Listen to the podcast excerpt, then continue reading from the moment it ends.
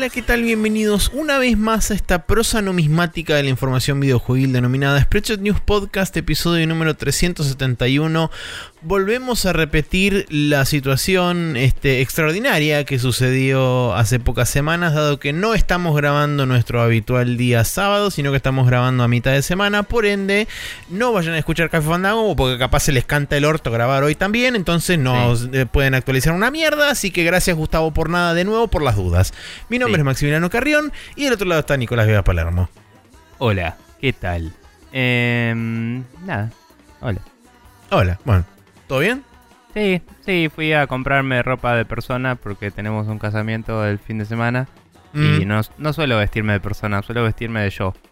Em, y viste, estuvimos hoy en una discusión filosófica con los chicos, como vos estuviste presente obviamente, de Sí. qué es la formalidad y, y- y cómo funciona.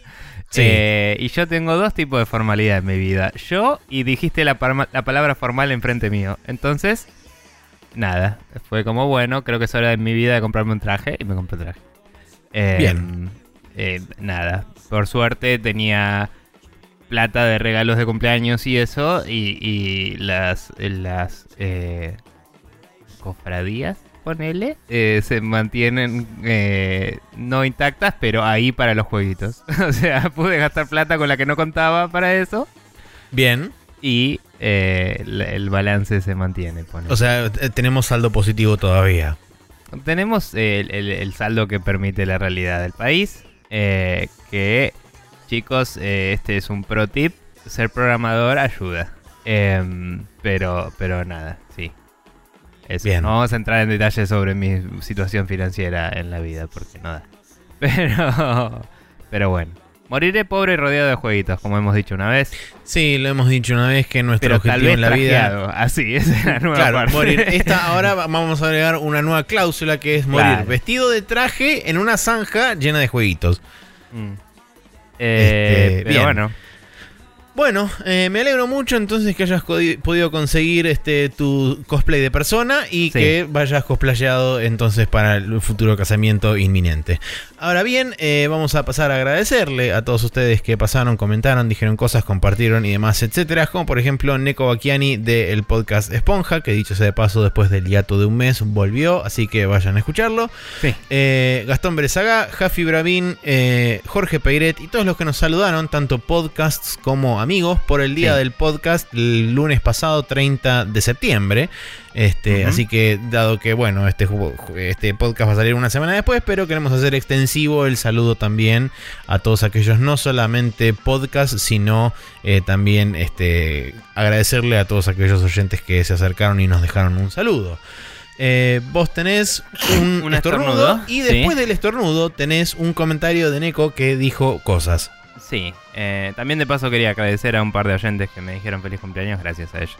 Eh, Ah, es verdad. Que fue el domingo, no importa. Bien, eh, Neko Bakiani dice, vengo a decir que no solo existía el tema de chorearte los ítems en el Zelda original, sino que también es posible hacerlo en este, dice. Eh, no me acuerdo bien cómo ni por qué, pero hacías algo o esperabas hasta que el shopkeeper se diera vuelta y ahí te ibas con el ítem.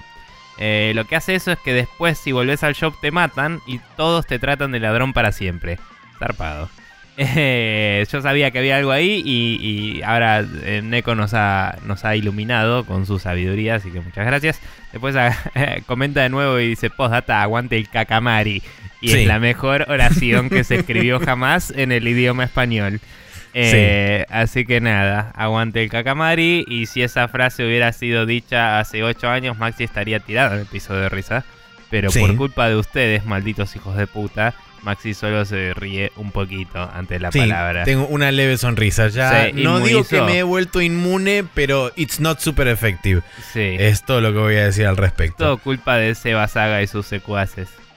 Sí. Bueno. Aunque debo admitir que de vez en cuando, cuando la palabra es intempestivamente puesta o enfrente Claro. mío o en mis oídos, eh, puede generar no una reacción igual a la que sucedía antaño, sino que algo que se acerca Claro. bastante, pero que no es lo mismo. No. Eh, Pero bueno, al menos lo tenemos grabado en muchos podcasts. Eso. Eh, Ha sido, ha Sí. sido grabado, está en, en emulsión magnética, así que vayan a buscarlo. Eh, bien, yo tengo un comentario de Gastón Berzaga que dice Nintendo Direct State of Play o el ID at Xbox, eh, que en realidad es el eh, Inside Xbox. Sí. Eh, todas estas transmisiones que escapan a los calendarios y los eventos sumado a los mocos de E3. ¿Creen que podemos animarnos a decir que no queda mucho tiempo, que no le queda mucho tiempo a la E3, al menos en su forma conocida entre comillas, porque ya sabemos que se está tirando a un modelo para los pibes entre comillas. No sé qué significa bien eso, pero bueno. Eh, si eso sucediera en la el industria público, Para el Ah, público sí, en general. es verdad. Eh, más enfocado en el público. Si eso sucediera, la industria de los fichines que tanto creen. eh, si eso sucediera, la industria de los fichines que, tan, ¿qué tanto creen se iría al tacho? Eh, E3 al estar armado por la ESA, conformado por los publishers más grandes, se me hace que si cambia uno, el otro también y por el mismo rumbo. A veces pienso que esta es una etapa del E3 que se va a arreglar, pero las condiciones que las condiciones se están dando para que no. Perdón si es muy si es confuso o rebuscado, pero bueno. Genial el programa, un saludo Arbátil a ustedes y muy buena la radio. Bien, en respuesta a esa pregunta yo diría que básicamente hemos debatido eso mismo en otros capítulos. Quizás eh, justo no, no pude escuchar alguno de ellos o algo así. Pero... mm, Pero nada, la realidad es que medio como que hoy la E3 se está volcando ese modelo porque otras ya lo hacen. Eh, y como ya, eso sí lo discutimos la semana pasada o la anterior, ya me olvidé, pero nada. Em, y, y no. el resto de la industria ya está haciendo eso porque también están pasando todo esto justamente de hacer el contenido eh, a medida para la gente, para directamente redes sociales. Em, no se está yendo el tacho de ninguna forma la industria por eso, de hecho son más lucrativos que nunca y, de- y se pueden ahorrar millones y millones en publicidad.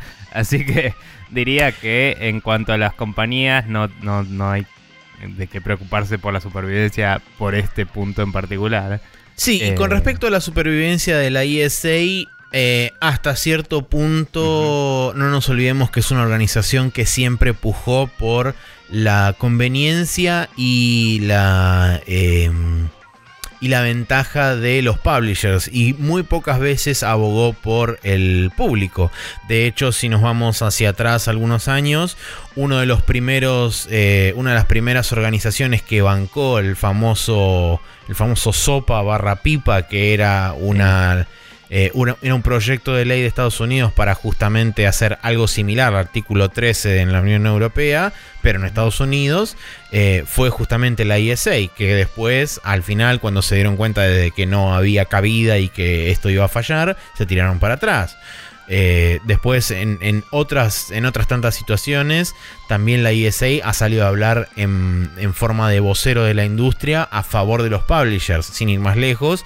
Estas últimas semanas, cuando se habló de todo el tema de las loot boxes en el Reino Unido, la ISA salió a decir que estaba totalmente en desacuerdo con la, con la reglamentación que había dado el Reino Uni- en, en el, se había dado en el Parlamento del Reino Unido y que ellos iban a luchar hasta las últimas consecuencias porque ellos, según ellos, las loot boxes eran legales y bla bla bla. y demás. Pero, a ver, es obvio que va a actuar en favor de los publishers porque los publishers son los que la componen, digamos. La, Seguro. la ESA es una asociación de empresas de videojuegos, no de personas.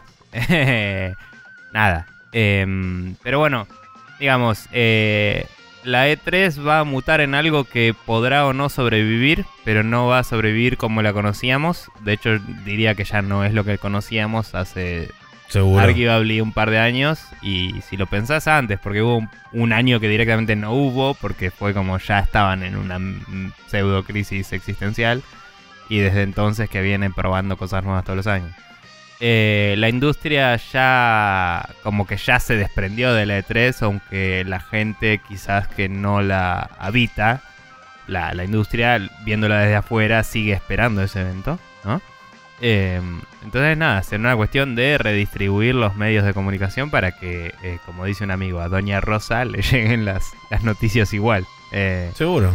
Y nada, veremos igual qué es lo que toma su lugar o, o cómo se distribuye la cosa o cómo sigue el año que viene. Eh, y, no sé, eh, es algo a observar. Pero la verdad es que justo estas preguntas que planteas, eh, Gastón, eh, las venimos medio planteando y respondiendo nuestra opinión últimamente.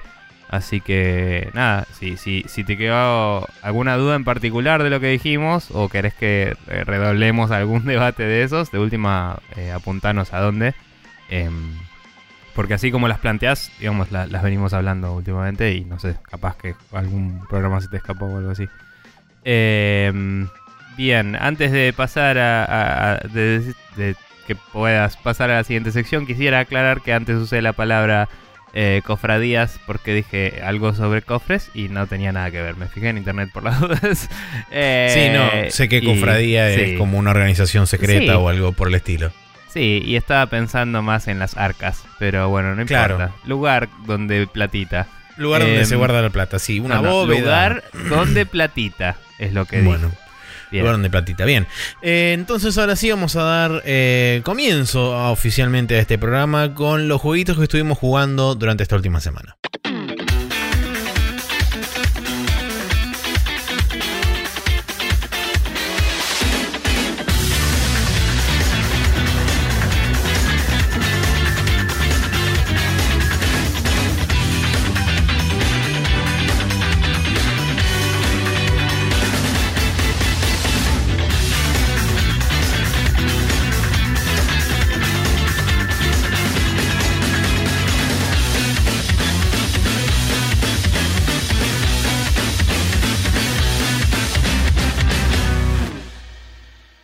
Y aquí estamos en los jueguitos que jugamos esta última semana. Eh, vos, Nico, continuaste a puro escuela, que ya no es escuela, asumo, porque estamos del otro lado y se pudrió todo y está todo mal. ¿O Claro, no ahora- está todo tan mal? Ta- no tan mal, todo es tan... no está. Mal no sé tan- cómo era. Sí, Eso. eh, lo que sea. Em, sí, la realidad es que eh, ahora es básicamente lo mismo, pero en vez de ir y enseñar, en vez de tener tipo un, un- no me acuerdo si decía teach o qué, lo que haces todas las semanas, pasó a ser train y, es como bueno, ok, y, Ok. y es como es literalmente lo mismo. Em, o sea, a nivel mecánico, eh, para que sepas, las diferencias que hay entre antes y después del timeskip son las siguientes. Uno, no puedes reclutar gente de otras eh, casas porque las casas están en guerra y vos estás con tu gente nada más. Claro. Eh, no en este. En la forma en la que lo hacías antes, al menos, digamos. Eh, dos. eh, en vez de enseñar, entrenas. Tres, los alumnos pueden enseñarte a vos como en la primera parte podían los profesores. Eh, Ok. Entonces es como que ahora son tus pares y por ahí si alguno tiene un stat más alto que vos, vos puedes aprender de él, que es lo que te conté la otra vez, gastando uno de estos recursos de... eh, De, profesorismo. Sí, de, de tiempo gastable en tu tiempo libre. Em, así que nada, esas son como las, las diferencias principales mecánicas. En cuanto a la historia, obviamente hay un montón de cosas que están pasando eh, y está Seguro. todo buenísimo y no quiero ahondar en nada. Sí voy a decir que eh, he derrocado a una de las otras casas. Em, no fue algo larguísimo, pero porque la historia lleva a que tengas un rival principal, que no sé si varía mucho de una a otra, no, no tengo idea. Eh, pero digamos, yo estoy en una casa, otra casa en particular era mi rival principal y la otra estaba en el medio. Entonces fue como, vamos a matar a esos primero y después vamos a matar a los otros. Como, bueno, Bueno, está bien, sí. ponele. Es lógico. Eh, estoy simplificando zarpado y obviamente hay mucho nuance y, y mucho Seguro, sí, sí, vale. drama y es tipo delicioso todo. Em, pero bueno, nada, cuestión que eh, en la misión en la que derroté a uno de los otros líderes de casas, eh, la misión en sí era muy larga e interesante, mucho- muchos enemigos. Em, pude reclutar a un personaje enemigo y nada.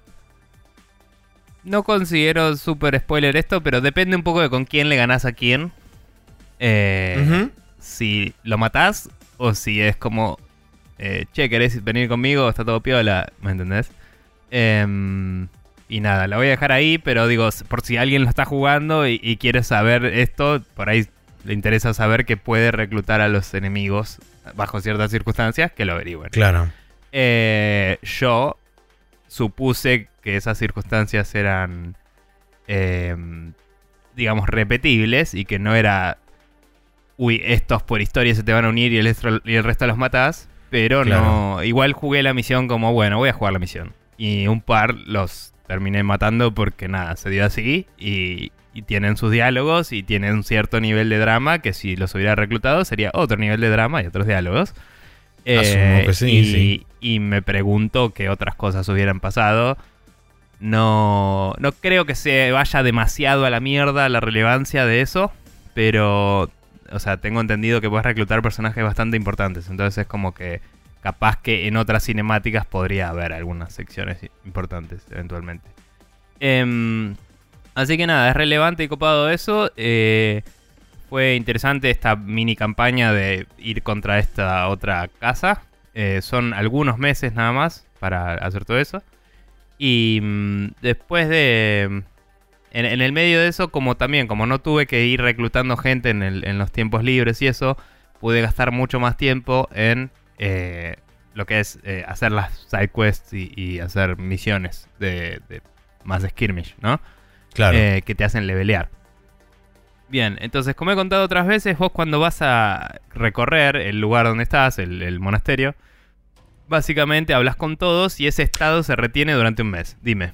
Consulta, ¿el monasterio internamente cambia en algo? ¿Está más destruido? Ahí- ¿Está ahí diferente? Sí, se dirimen cosas. ¿Hay partes Eh, que puedes acceder que antes no y viceversa? ¿O Muy poquito, pero sí. Eh, y, y por ahora no hubo una justificación narrativa grande al respecto. O sea, es como que, ah, mira, tengo esta partecita donde nunca hay ningún personaje. Eh, Claro. Pero tal vez depende de si recluté a alguien o si estu me alié con otra casa o lo que sea. No sé.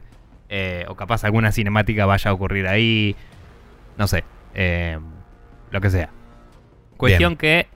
eh, y, y bueno, y hay algunas partes del mapa que por ahí tienen una repercusión post batalla, boludeces.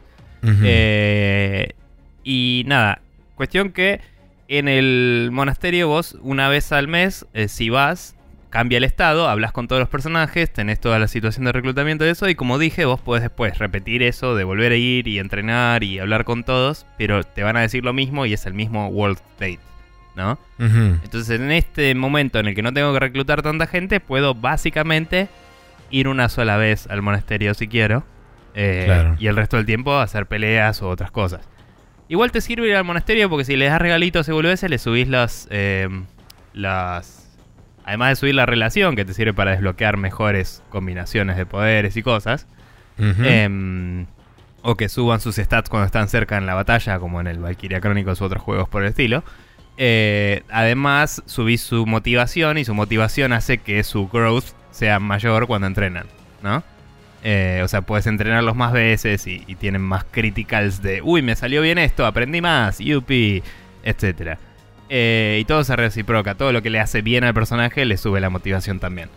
Eh, pero bueno, pelear también puede subir la motivación, porque al final de cada nivel, si, el, si algún personaje salió como MVP, em, Most Valuable Player, ¿no? De la, de la, de la pelea, su motivación se maxea automáticamente. Y si Byleth, el protagonista, o la protagonista, sale primera, eh, todos suben su, su motivación. Entonces también es medio raro eso porque te incentiva a que tu chabón sea básicamente Rambo. porque te conviene que haga todo él, ¿viste? Pero Claro. nada, de nuevo, yo trato de jugar a una situación táctica, decir, voy a jugar esta pelea y juego la pelea y si la pelea la pasé, grabo y sigo, no importa si eh, maté a un enemigo que podía reclutar o lo que sea. Hasta ahora no se me murió ninguno definitivamente, varias veces tuve que usar los poderes la diosa porque bla, pero más que nada al principio y en esta misión de pelear contra la otra casa porque había un boss que era una patada en la pija y fue puro... Ahí fue medio RNG, no me copo mucho. O sea, tengo bastante buen nivel todos mis personajes y todo y ninguno que le pusiera enfrente sobrevivía. Hasta que dije, ah, pará, esta tiene muy buena evasión. Y le puse a Petra, la, la mina que habla en idiomas locos. Eh, y el Sí. chabón se ve que la inteligencia artificial de la máquina dijo, ah, no le voy a pegar. Y en vez de pegarle, le tiró otro ataque que la estunea. Y fue como, ah, sí, bueno, pero el chabón se acercó a Petra y yo lo estaba rodeando zarpado y lo hice recontra pija. ¿Entendés? Em, tipo, le tiré de lejos con de todo y después con uno de cerca lo, lo finishé y, y listo.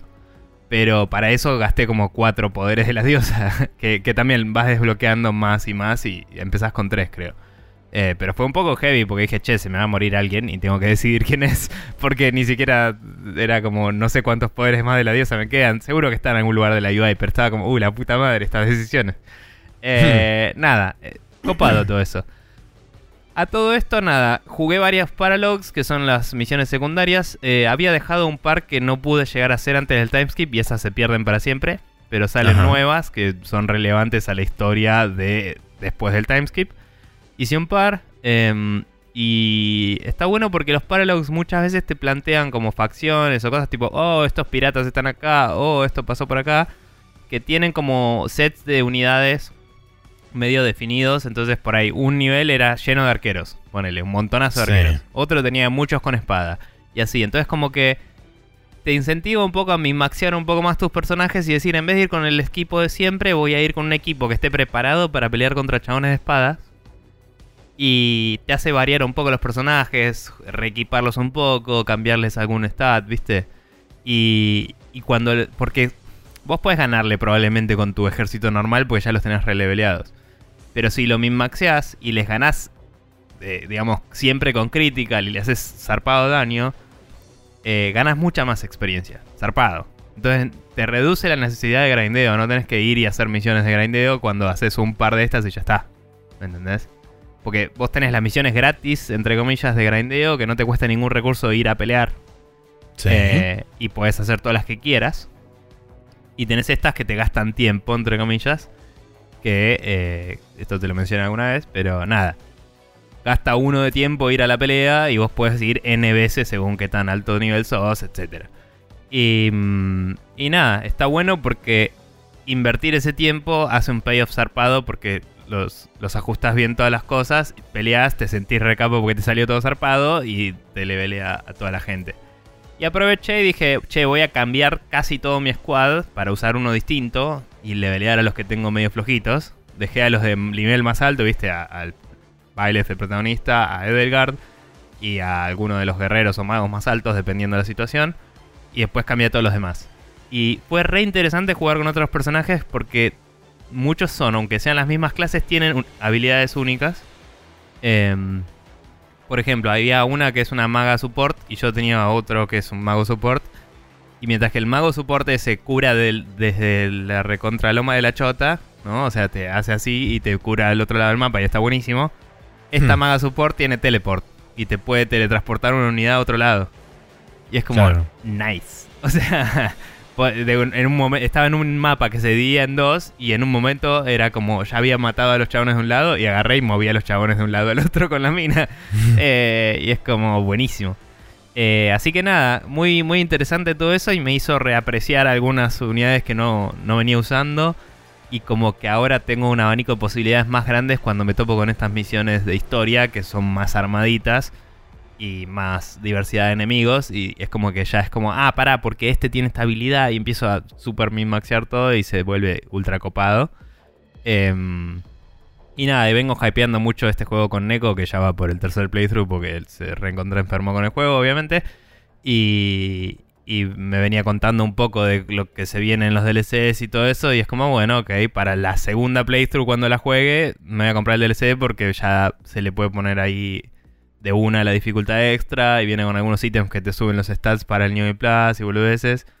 Y tengo ganas de, tipo, comprar el DLC, bancar el desarrollo de más cosas Fire Emblem y, tener la expansión de historia que se viene el año que viene, que está cubierta por el DLC.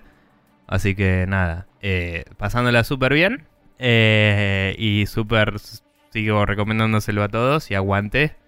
y está buenísimo todo. Y, todos los personajes que estoy como subiendo la relación y todo eso se, tienen historias cada vez más interesantes y están también empezando a relacionarse más entre ellos.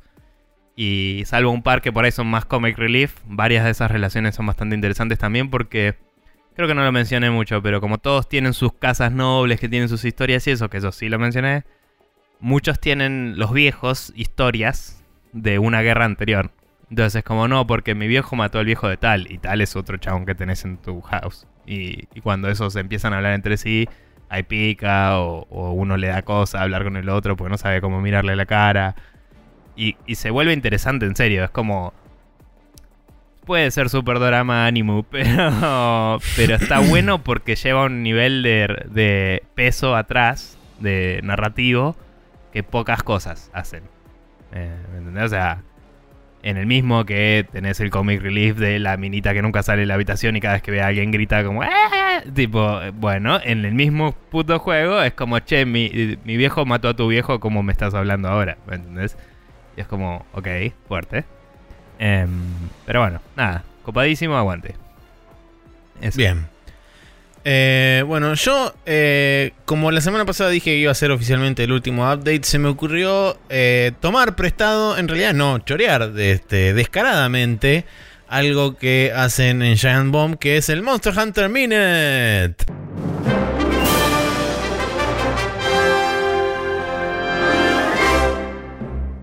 Así que voy a ponerme literalmente un cronómetro a partir de ahora y voy a hablar sobre Monster Hunter por un minuto. ¿Querés que abra otro tab y ponga otro stopwatch? no, no, yo tengo un stopwatch acá. Eh, pero bueno, la cuestión es la siguiente. Eh, me encontré con el primer monstruo que Monster Rank básicamente rompe porque la, la AI y los, los, distintos ciclos en los que entra cuando pasa de estar, digamos, tranquilo a estar enraged, a pasar a estar exhausto y después volver a estar, digamos, en un estado normal. Lo que sucede básicamente es el Black Diablos, que es la versión, este, digamos, más potente del Diablos. Eh, cuando se vuelve, digamos, enraged, empieza a spamear dos movimientos. Uno es el charge, que va corriendo derecho hacia adelante, que tiene una variación. El Diablos, que es girar hacia donde vos estás. Y la segunda es el burrow, o sea, sumergirse abajo de la tierra y salir. Pero como es Master Rank, lo hace no solamente todo el tiempo cuando está en Rage, sino que además lo hace más rápido. Entonces, por ende, se rompe básicamente todo el, todo el juego. Y ahí terminó el minuto. Así que ya está. Eso fue el update de Monster Hunter. Está bien. Bueno, te sobraron unos 5 segundos, creo. Pero bien. Bueno, Em, ¿Y algo más? ¿Estuviste jugando? Y con respecto, sí, estuve jugando un poco más de Demon X Máquina. Eh, me está gustando cada vez más, sobre todo porque tiene esa cosa de que si vos querés, no, no, no solamente Japón, si vos querés también, eh, cuando tenés la posibilidad de seleccionar las partes diferentes del mecha, Puedes ir revisando, dependiendo de cuán vos quieras meterte, las diferentes stats que tiene, como dije la semana pasada, y podés eh, ir eh, fijándote eh, que esto le sube un 5 numeritos más a esto, y eso me puede llegar a dar que el daño del arma suba un 3% porque en el brazo derecho tiene mejor aim, entonces los tiros no se desparraman tanto y le pegan mejor a los bichos. Eh, y quizás es algo que podés totalmente descartar y no tener en cuenta, pero es divertido meterse, por lo menos para mí, eh, meterse, digamos, en, en, eso, en ese detalle tan minucioso y que el juego lo permita y que te permita inclusive también no darle pelota a eso y simplemente decir, bueno, voy a ponerle esta armadura porque es fachera. Por el momento no me topé con ninguna pared que diga, bueno, ok, no, para esta, para esta misión en particular necesitas un equipamiento X, que tiene que ser una armadura que resista bla y qué sé yo. Eh, digamos que por el momento es bastante laxo, está bien que todavía estoy en rank D. Eh, asumo yo que a medida que vaya subiendo en el rank y las misiones vayan siendo más complejas, eso quizás puede llegar a cambiar un poco. Eh, no creo que lo vuelvan tipo super hardcore de tipo, no, porque tenés que subirle más 0,3% tal cosa y con eso podés sobrevivir con una rayita de vida justo al final. Eh, porque me da la impresión de que no es el, no es el objetivo del juego en cierta forma. Eh, no, tengo, no tengo muchas más cosas que decir. Con respecto a la historia, está avanzando muy lentamente. Es como que vos eh, estás empezando a ver que no es del todo tan blanco-negro como te lo pintaron en el principio, principio del juego, que es tipo, hubo un cataclismo a nivel mundial, un cacho de la luna se desprendió, cayó como una suerte de meteorito contra la Tierra, eso hizo que las IA se volvieran locas y ahora vos estás luchando contra las IAs. Bien. Pero de repente, ahora aparentemente no estaría haciendo todo. O sea, sí, eso pasó, pero no estaría haciendo todo tan así. Y hay Está bien. como gente metida en el medio que se están queriendo empezar a dirimir tipo, cosas. I'm not saying it's aliens, but it's aliens. Así. Claro, una Bien. cosa así. Bueno, igual Eh, no, no, no me spoilees tanto, che, que ya lo voy a jugar. Déjame terminar el Fire Emblem tranquilo. Pero igual no te estoy pelando nada. Es como Bueno, no sit- sé. situaciones que se dirimen, nada más. Bueno, Eh, y lo otro, que, que la luna le pega al piso, este, lo dicen en los primeros 10 segundos del juego. está bien. Eh, pero literalmente no sé nada del juego y lo tengo ahí y nada. eh, No sé cuándo quiero saber.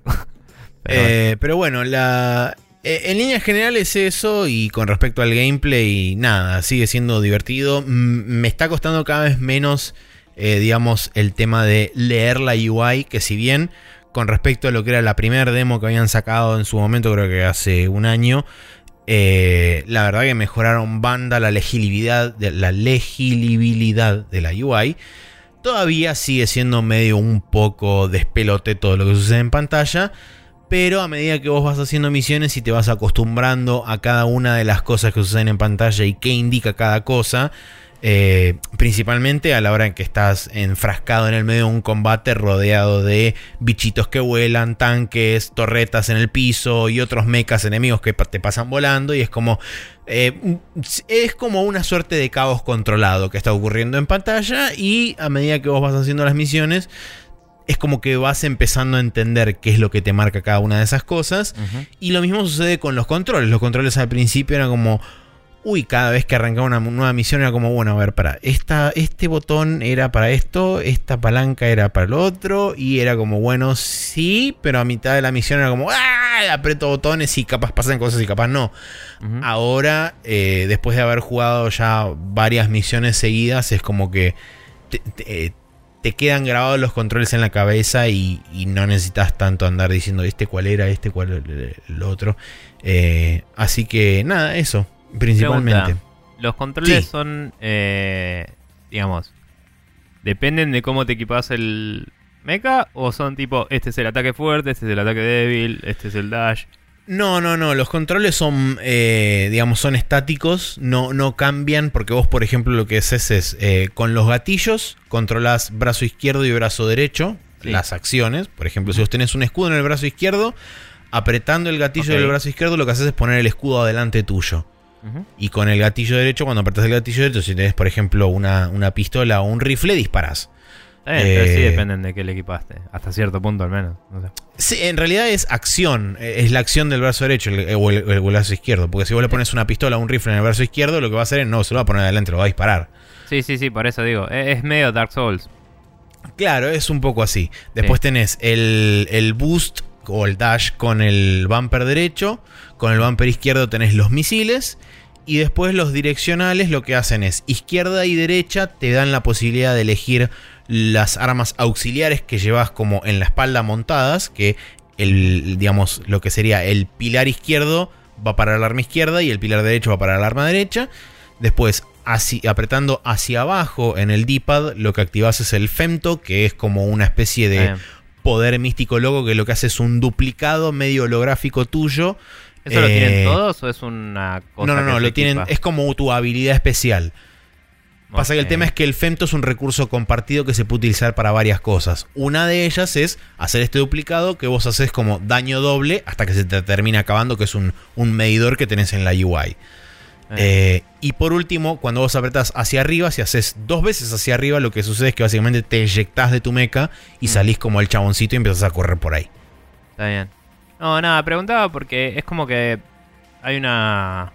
Obvio, obvio que si es un estándar es mucho más fácil para el usuario final, pero para mí hay un cierto valor mínimo en esos juegos que puedes reequipar todo, en que cambie un poco los controles según qué tipo de mechas tenés.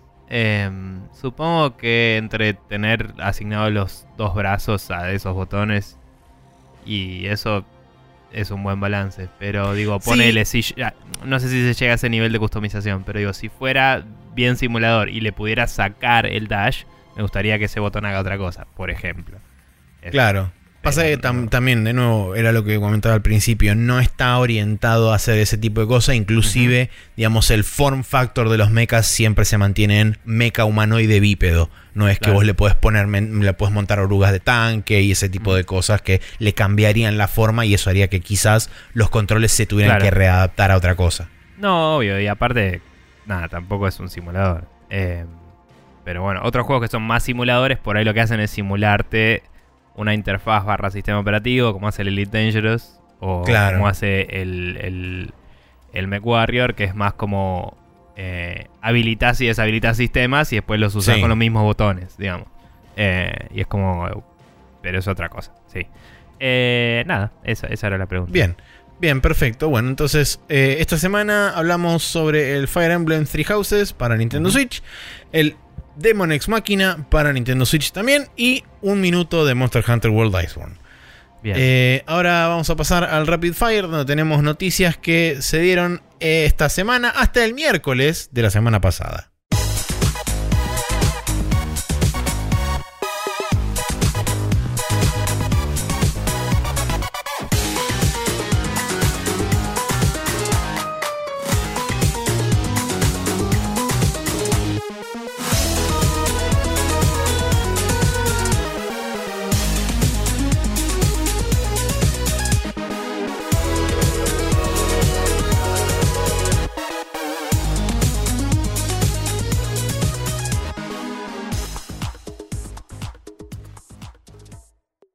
Aquí estamos en el Rapid Fire, donde tenemos noticias de Sony. Eh, noticias de PlayStation barra de Sony, porque es todo, aparentemente durante esta semana, todo sucedió en la casa de la banderita azul. Eh, arrancando por una noticia que sorprendió, dado que fue a últimas horas de, si no me equivoco, el lunes pasado donde PlayStation, el, Twitter oficial de PlayStation anunciaba la partida de John Layden, que deja su cargo como jefe de Worldwide Studios de PlayStation tras 34 años dentro de la compañía. No se especificó ni la razón en particular, ni él salió tampoco a dar ninguna declaración al respecto. Fue simplemente un tweet desde la cuenta oficial de PlayStation en Estados Unidos que eh, le deseaba buena suerte en sus futuras endeavors. Con y gran este, emoción y con gran emoción eh, le, agradecemos por los servicios prestados. Ahí tiene la puerta. Em, todo esto después estuve leyendo un poco más. Hay un par de artículos que que ahondan un poco más en el tema y sobre todo en lo que fue la reestructuración del año pasado, donde oficialmente se anunció eh, el cambio de las diferentes regiones de Sony Computer Entertainment, Europa, Japón, eh, Estados Unidos y Asia, que fueron todas unificadas bajo lo que se conoce como Sony Interactive Entertainment. Eh, y ahora digamos que todas las regiones operan bajo una cabeza que es Jim Ryan, que era el ex jefe de eh, PlayStation Europa. Y la cuestión es que aparentemente dentro de ese lugar había quedado como una suerte de vacío de poder y había como diferentes facciones luchando por ese poder y por la jerarquía y por básicamente la toma de decisiones a nivel global y eso generó varias, este, varias fricciones y rispideces dentro, internamente dentro de Sony.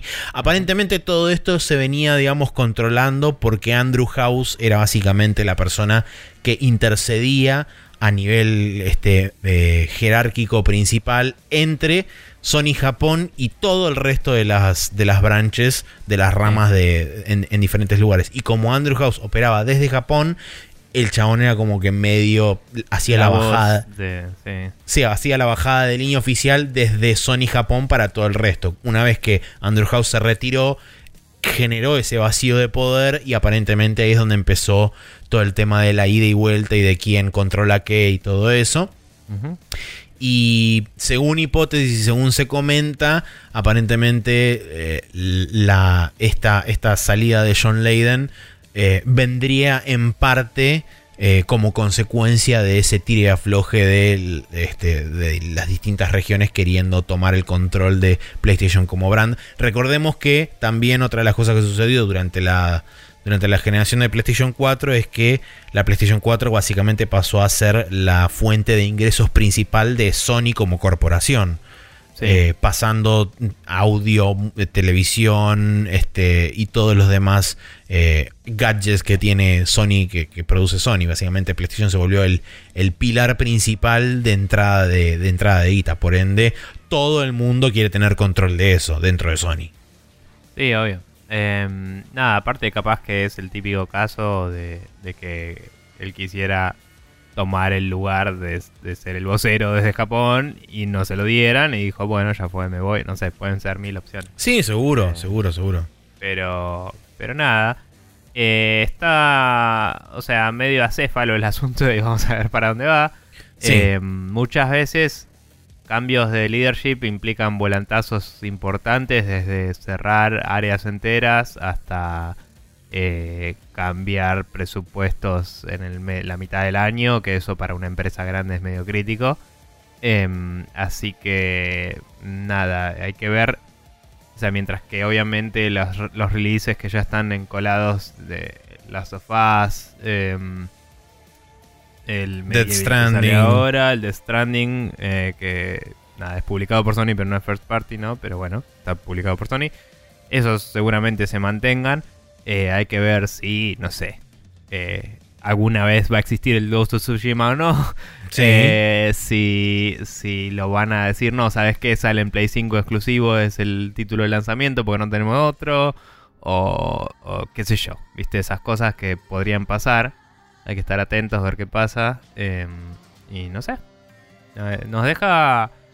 eh, como que no nos da ni más ni menos preguntas. Es como, ¿qué carajo está pasando dentro de Sony? No sabemos hace sí. rato. E- es- Eh. Esa es la gran, la gran interrogante que tenemos, más, básicamente los que, por lo menos yo que seguimos relativamente de cerca la industria y demás, nadie sabe realmente qué está pasando puertas adentro en, en Sony. Es como que es un gran signo de pregunta y los, los pocos signos que dieron de, digamos, de cara al público fueron, primero, cuando Mark Cerny salió a hablar puntualmente de dos detalles de la próxima PlayStation, Sí. cuando hace también relativamente poco salieron a hablar que iba a ser más este más eco-friendly la nueva PlayStation diciendo que iba a soportar eh, un modo de suspensión de super bajo voltaje, qué sé yo.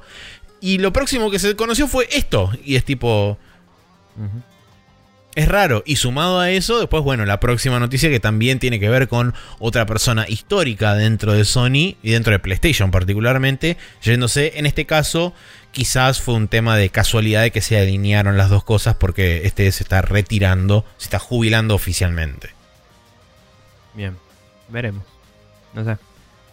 Eh, continuando, eh, en el orden que está acá es eh, este, ¿no? Sí, tenían en desorden abiertas las noticias y, nada.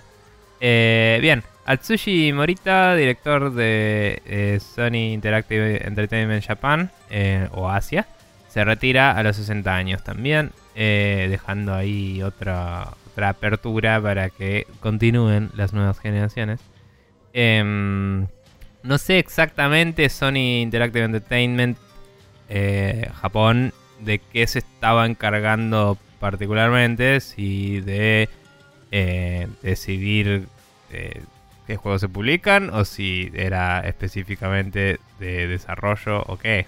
Pero Lo que últimamente pasó, no, no vimos mucho de Sony.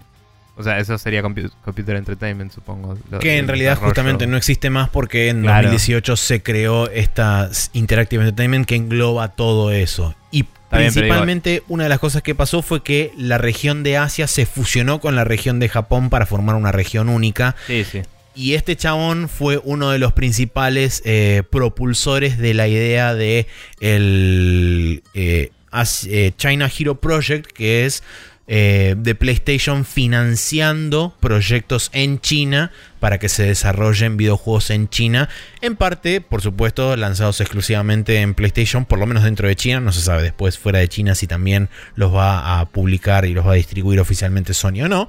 Pero digamos que eh, PlayStation está, está apostando fuertemente en China, gracias en parte a este chabón Atsushi Morita. Entonces habrá que ver si eh, se mantiene ese sistema y con, con la persona que venga detrás. Eh, y bueno, también eh, Morita también participó en muchos desarrollos y muchas este, cosas importantes dentro de cuando era Sony Computer Entertainment en Japón, que estaba el Tokyo Studio, Osaka Studio y tenían varios estudios repartidos internos de Sony repartidos por Japón. También, digamos, como que le reportaban a él. Eh, y por eso digo, no, no, sé si ahora lo que hacía era más bien el publishing en Asia o, cómo, cómo funcionaba. No sé. No vimos mucho output para el resto del mundo de ese área. Claro, con respecto a eso no sé qué tanta, qué tanta eh, digamos, cercanía tenía con el resto de las regiones y qué tanta voz eh, tenía él para, como para dar la capacidad de decir, bueno, ok, estos, estos, estos juegos de esta región se, se pueden transferir o pueden ir a parar a otras regiones. Pero bueno, digamos que dentro de lo que era el mercado de Asia como manejado eh, eh, autónomamente como una región aparte, aparentemente el chabón hizo muy buenas cosas, así que habrá que ver el que viene detrás, que, hace si mantiene esa misma política, si cambia, si mejora, si empeora. Y, en esta realidad actual de, de, China con comercio más abierto para las consolas y eso, es como el mercado, como hemos hablado, más importante hoy en día. Sí. Eh, nada, esa estrategia que venga a futuro va a ser medio determinante también. Sí, donde está eh, puesto también el foco de muchas empresas. Eh, pero no sé si eh, hay algún mínimo nivel de números de ventas de PlayStation en China. Porque sé que Nintendo empezó a vender, etcétera, pero de Sony no, no, sé cómo le está yendo ahí. La verdad que ni idea, no sé si tienen ellos reportes este financieros, digamos, regulares en cuanto a unidades vendidas y qué sé yo. Sé que... Capaz están divididos por eh, sector y como nosotros leemos noticias yankees no lo vemos. Puede ser, puede ser tranquilamente. Pero, bueno. Pero ah, bueno, la siguiente noticia que también tiene que ver con PlayStation es que eh, PlayStation descuenta permanentemente la suscripción a PlayStation Now de 10, no, perdón, de 20 dólares a 10 dólares por mes agregando títulos como GTA V, God of War 2018 y varios títulos más. Eh, es interesante el timing de esto, dado que Microsoft anunció, eh, creo que la semana pasada, que va a iniciar su beta pública de Project X Cloud durante el mes de octubre en algún momento. Y recordemos que en noviembre, se lanza Google Stadia. Para los eh, early adopters, sí para los early adopters, es verdad. Pero bueno, eh, Sony aparentemente también quiere, digamos, meterse dentro de la conversación esta del tema del streaming. Recordemos que inicialmente PlayStation Now había nacido como un servicio exclusivamente de streaming, donde después eventualmente se agregó la posibilidad de, en casos particulares de juegos que no sean de PlayStation 4, la posibilidad de descargarlos y todos los juegos de PlayStation 4 tienen la posibilidad de jugarlos vía streaming o bien descargarlos localmente a tu PlayStation y poder jugarlos desde ahí. Sí, sí. Eh, no sé si leíste la lista, no. Eh, los juegos que agregaron. Eh, agregaron no, God of War. Leí Agregaron God of War, Grande Foto 5 con un par de aclaraciones. El Infamous Second Son y el Uncharted 4 A Thief's End. Eh, los asteriscos acá del Grande Foto 5, no me acuerdo que aclaraban. Dice que el Grande Foto 5 está disponible para bajar y streamear en PlayStation Now, pero que requiere eh, el Social Club. Sí, una cuenta de GTA, digamos. Una cuenta de GTA Online que se asocia con el, coso, con el Royal Club. El que solo puedes jugar online si lo bajaste. Exacto. Está bien. Eh, nada, esta librería, esta, la librería de juegos puede variar por región, decía igual también aclarado. Pero nada, interesante y, por año, el, pase por año sale 60 dólares. Que, que lo bajaron de 100. Costaba 100 por año, ahora lo bajaron a 60 por año. Lo mismo que sale eh, PlayStation Plus o Xbox Live Gold, etc. Sí. Eh, o el Game Pass, creo que sale lo mismo que el Game Pass también ahora. ¿El Game Pass em, Ultimate sale 60 por año? No, el Game Pass normal, me parece. Porque el, Game Pass normal en Estados Unidos sale 10 dólares al mes. Y el. Y. Ah, no sé si tiene un pase anual. me parece que no tiene un pase anual. Creo que es por mes. Es cierto. Eh, no dije nada. Bueno, pero por mes sale lo mismo que el Game Pass. Y está, a pesar de, obviamente, tener situaciones de streaming, esta alternativa de Now, también es como la competencia del Game Pass por el, sí, sí, un poco de es, bajarte los juegos, ¿no? Es un poco la em, idea también, me parece. digamos, posicionarlo a un nivel similar para estar como a la altura de Game Pass, sumado a un eventual posible sistema de streaming de Microsoft, sumado a. Google Stadia también.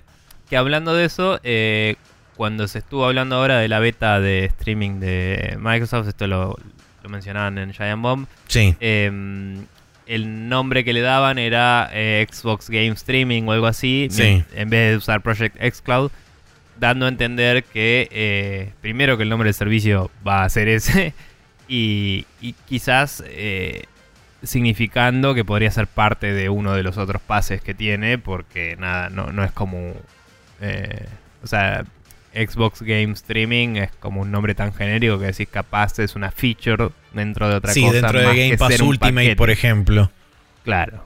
Eh, así que habrá que ver. Eh, capaz que. O capaz le agregan un tier tipo Ultimate Platinum Verga. Claro, Eh, sí, Ultimate no sé. Plus. Y le siguen Eh, sumando cosas atrás. Claro. 2.0 pero bueno. Championship Edition Remix. Plus, Plus, Plus, eh, Sharp. Y, y se me acabaron las analogías Claro, del programa. 3.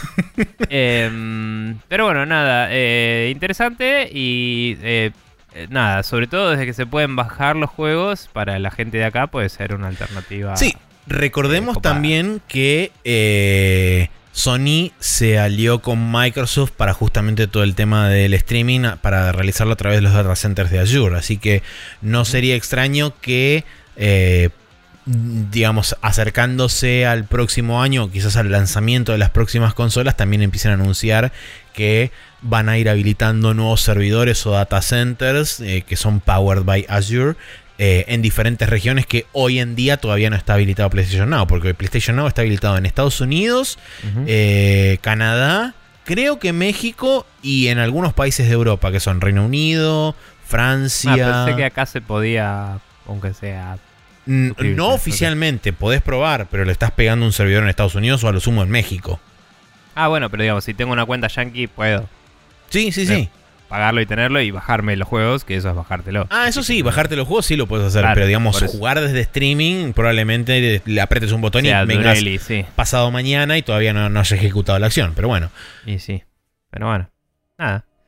Eh, bueno, bien. Eh, continuando. ¿A quién le toca a mí? Sí. Sí, a vos. Eh, se cierra la fase beta oficialmente del crossplay de Sony, que no, entendimos nunca por qué carajo era beta, porque No. no. No, básicamente no dependía de ellos y andaba.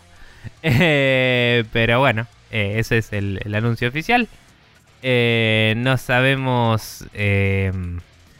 Que igual fue aparentemente muy cualquier raro. developer, cualquier developer ahora lo puede implementar porque es Sí. una feature habilitada. Esa es la noticia. Sí, la idea supuestamente es que los developers aparentemente se van a tener que registrar eh, para, para justamente decir nosotros tenemos un sistema de bla bla bla y la idea sería que sin demasiado preámbulo ni ninguna cosa rara te lo deberían habilitar eh, relativamente fácil dado que ahora está liberado entre comillas para todo el mundo. Igualmente lo que más me llamó la atención es que esta noticia salió de una nota en Wired donde estaban hablando justamente de los cambios que se iban a realizar en PlayStation Now y demás.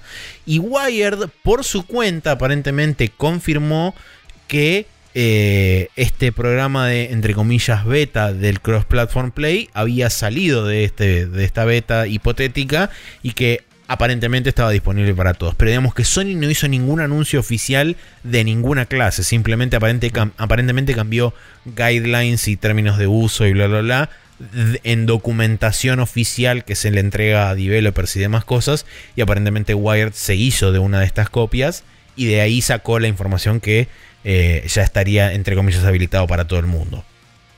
Bien. Eh, nada, casi como si no quisieran que eso pasara. Pero sí, bueno. no, no, no- entiendo. O sea, sobre todo porque es publicidad positiva gratis. Sí, sí. No sé. No sé. Bueno, eso. Eh, Si querés te voy contando entonces la, el calendario para esta semana. Adelante. eh, que arranca el martes 8 en donde sale este podcast que dice que eh, sale este estos juegos. The Alliance Alive HD Remastered sale para Switch y PlayStation 4, que nunca supe cuál era el original, así que ahí tenés, es un juego de rol. Eh, Burger Time Party para Nintendo Switch, un juego de acción y puzzles. Eh, Concrete Genie para eh, PlayStation 4, un juego de aventura de acción. El Train 4 de Nightmare Prince, eh, un plataformero 2D, volviendo a sus orígenes el Train, sale en Windows, Switch, PlayStation 4 y Xbox One. El Indivisible eh, para Windows, PlayStation 4 y Xbox One, eh, un juego de acción y RPG que se ve de la hostia, que tiene una re linda animación. El Yooka-Laylee and the Impossible Lair, que es una especie de Donkey Kong Country Returns de Yooka-Laylee. Sí, hasta es la punto. secuela del primer Yooka-Laylee, pero que lo cambiaron Sí. un poco para no es ser un tan plataformero 2D, digamos. En Claro, vez de para no ser- ser tan Banjo-Kazooie, ahora lo, lo mutaron. Sí, ahora es más eh, Donkey Kong Country en general. Eh, para Windows, Switch, PlayStation 4 y Xbox One. Recordemos igual que es gente de ex-Rare, entonces nada, tienen Claro, pedigrí sí. de hacer esto y la verdad es que me parece que se adapta mejor a los tiempos que corren un juego tipo el, el Donkey Kong Country que un juego tipo eh, un colectazón, como le dicen. ¿no? Sí. Eh, con respecto Eh, al Indivisible, recordemos que es de Lab Zero Games, la gente que hizo el Schoolgirls. Sí, sí, tiene animaciones del carajo y se ve re lindis. Eh, y también tiene una intro que le hizo el estudio Trigger. No sí, le hizo la Studio viste. Trigger la intro. Zarpado. El viernes 11. eh, No, jueves. No, me pasé. El jueves 10 eh, sa- sale el River City Melee Match para Windows, Play- eh, PlayStation 4 y Switch. Que no lo- sé cuál River City Ransom Whatever es. No, no lo juro. Uno de esa saga. Sí, pero asumí que era venía por ese lado. El Spirit Hunter NG para eh, Windows, Switch, PlayStation 4 y PlayStation Vita. Que es Vamos, una la Vita. novel y aventura. Em, sí, mal. El viernes 11 sale el Doraemon Story of Seasons para Windows y Nintendo Switch. eh, que nada, es uno de esos eh, farming simulators. Sí, es un Story of Seasons Moon. con un skin de Doraemon encima. Eh, no sabía que existía el Story of Seasons, ahora lo sé. Eh, pero digamos Harvest Moon y, y Claro, esa, esa onda. Bien, eh, con aparentemente un toque de, de RPG también. El Frostpunk sale para PlayStation 4 y Xbox One, que es el City Builder, ese survival del invierno supernuclear. Después sale el Grid Autosportes, sí. Sí, creo, pero igualmente se llama así Grid solo. Ok, porque el de Switch se llama Autosport por alguna razón. No sé. El Grid eh, sale para Windows, PlayStation 4 y Xbox One, pero ¿qué será un relaunch? Un, algo así, porque este juego ya existe. La verdad que es una muy buena pregunta. ¿eh? un HD remaster, no sé. Por eso te preguntaba, porque sé que iba a salir en Switch em, como Grid Autosport.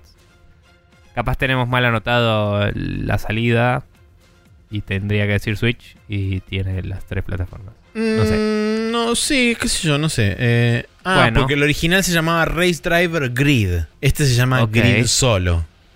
Bueno, capaz es una. Pero es un relanzamiento, claramente. O un reboot, no sé. Perfecto. Eh, y después sale el Killer Queen Black para Windows y Nintendo Switch. Que es. eh, no sé si está. en un- acá está puesto como RTS, pero en realidad es más bien una especie de. em, MOBA, digamos. Eh, que vos jugás con un personaje. Este te lo conté alguna vez cuando viajé por laburo. Lo, lo jugué en un arcade. Este juego venía de un arcade, es un juego por equipos, hay distintos roles y tenés tres formas distintas de ganar la partida según juntar puntos, matar a un personaje en particular que es la reina, la abeja reina, digamos, y o eh, juntar recursos. Esas son las tres formas de ganar. Entonces vos podés ser una abeja trabajadora y juntar esos recursos, podés ser un soldado, ir a matar a la reina, o podés... eh, ya me olvidé el otro objetivo que dije, pero eh, nada. Con Sí. esas unidades puedes hacer las distintas cosas y va variando la estrategia según eh, que, cuál es la estrategia que va haciendo el equipo, básicamente. Pero bueno. Bien, eh, esas son las cosas del calendario para esta semana. Muy bien, entonces vamos a dar por eh, cerrada la- el Rapid Fire y vamos a pasar a la main quest donde vamos a charlar sobre un artículo en Medium.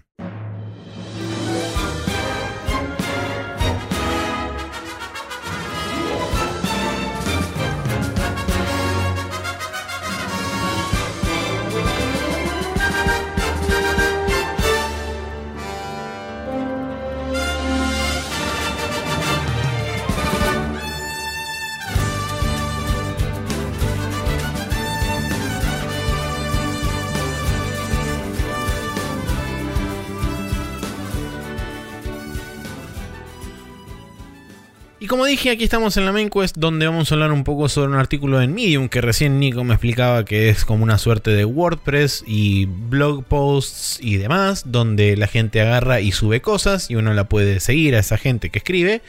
Eh, en este caso vamos a hablar de eh, un blog post que se llama I don't think I like Prestige Games o No creo que me gusten los juegos eh, Prestige. de un chabón que se llama Doc Buford. Eh, al cual seguramente le vamos a dejar el link en. Por lo menos al link, el, al, el link artículo. al artículo en el post del, programa. Sí. Eh, pero bueno, para, arrancar por alguna parte, eh, si bien el chabón lo explica casi sobre el final, creo que estaría bueno explicar un poco a qué se refiere él con Prestige Games. existe un concepto en Estados Unidos que nació a partir del momento en donde varias cadenas de televisión se dedicaron a hacer series de muy alto presupuesto con capítulos largos y temporadas que eran por ahí más bien cortas. Eh, a eso se le empezó a llamar Prestige TV porque estaba queriendo equiparar de alguna forma los costos del cine, los costos de producción del cine. Eh, y digamos que uno de los máximos exponentes que se conocen hoy en día o de los que se, se, habló muchísimo es Game of Thrones en particular, dado que cada capítulo era de una hora y monedas de duración. Tenía Él menciona particularmente Breaking Bad porque quizás fue Quizás fue uno de los, primeros. uno de los pioneros que hizo, digamos que creó un poco el, el género. El, género este de Prestige TV. Y entonces él equivale un poco eh, a, esa, a esa vara, si querés, el término Prestige Games, dado que son juegos que intentan emular ciertas cosas del cine o intentan parecerse desde determinados puntos de vista al cine como experiencia y que también abarcan una, cantidad de producción que muy pocas, este, muy pocas producciones dentro de los videojuegos pueden llegar a, adquirir o, a tener. Entonces, eh, pero que a la vez, digamos, como, eh, como contrapartida de eso, lo que él plantea es que son experiencias que quizás son muy predecibles, eh, desde lo narrativo, que son poco inspiradas desde el gameplay o que son inclusive repetitivas o que simplemente el gameplay está como eh, nada más que como para... En segundo plano, para llevar la historia. Claro, para, para, empujar la historia hacia adelante, para que tengas algo para hacer entre medio de los bits de narrativa que encima, para colmo, son súper predecibles, entonces eh, es como que no tenés, no tenés realmente un incentivo real para... O si quizás cuando terminas el juego sentís que no, no te llevas nada ni, ni es una experiencia que te dejó nada al respecto. Sí.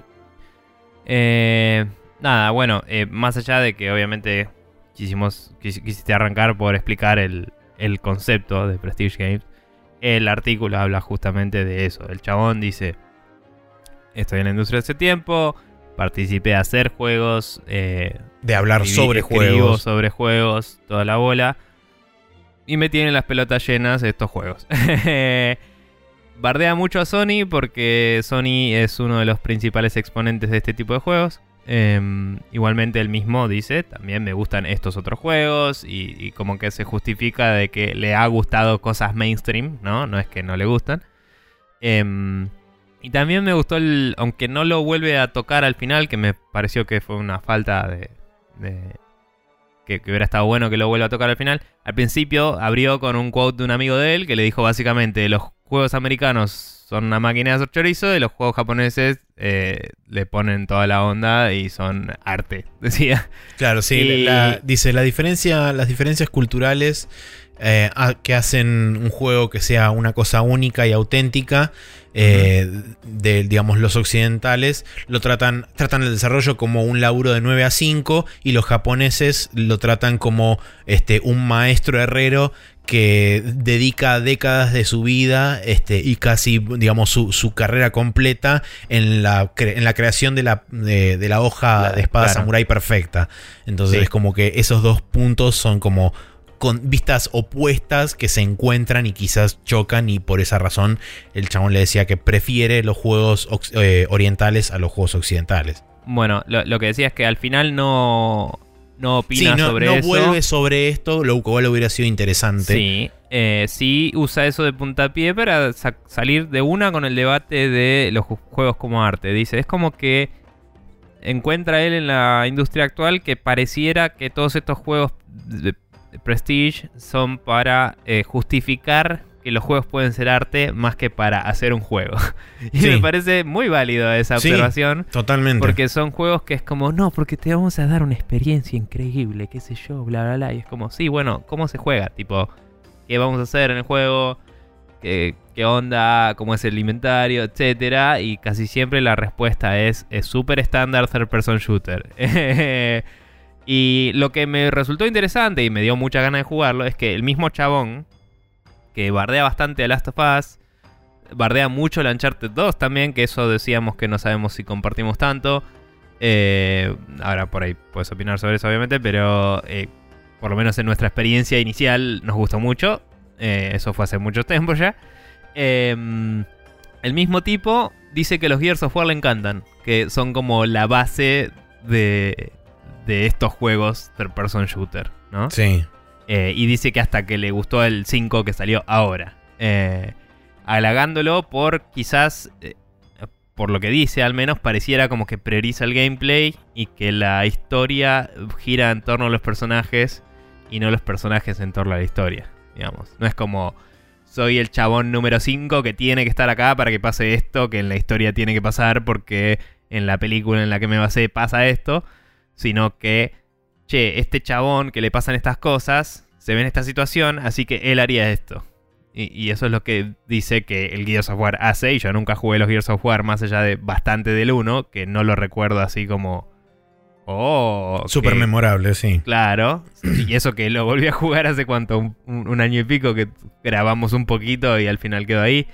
Em, pero bueno, digo, el chabón lo halagó tanto que fue como, bueno, ok, tengo que mirar esto. Pero es interesante eso, que el mismo chabón agarra juegos que se... Que, que la gente considera únicos y los compara con juegos que la gente considera genéricos y que son del mismo género y dice, me gusta más el este. Y, y es el que todo el mundo opinaría que es más genérico y... y Sí, porque eh, digamos que el planteo que él hace es, eh, digamos, eh, desasociándolo completamente desde la historia, el Sí. gameplay está mucho mejor integrado en uno que en Mm. otro. Donde Y también vos- dice que le, el, el- uno, el chabón como que no espera nada del Gears of War y el Gears of War hace cosas interesantes. Claro. Y, y como que el Uncharted que te vende, que te va a hacer volar la cabeza, el Uncharted 2, dice, hizo literalmente todo lo que esperaba que haga y nada más, en su opinión. Eh, por ejemplo. Sí.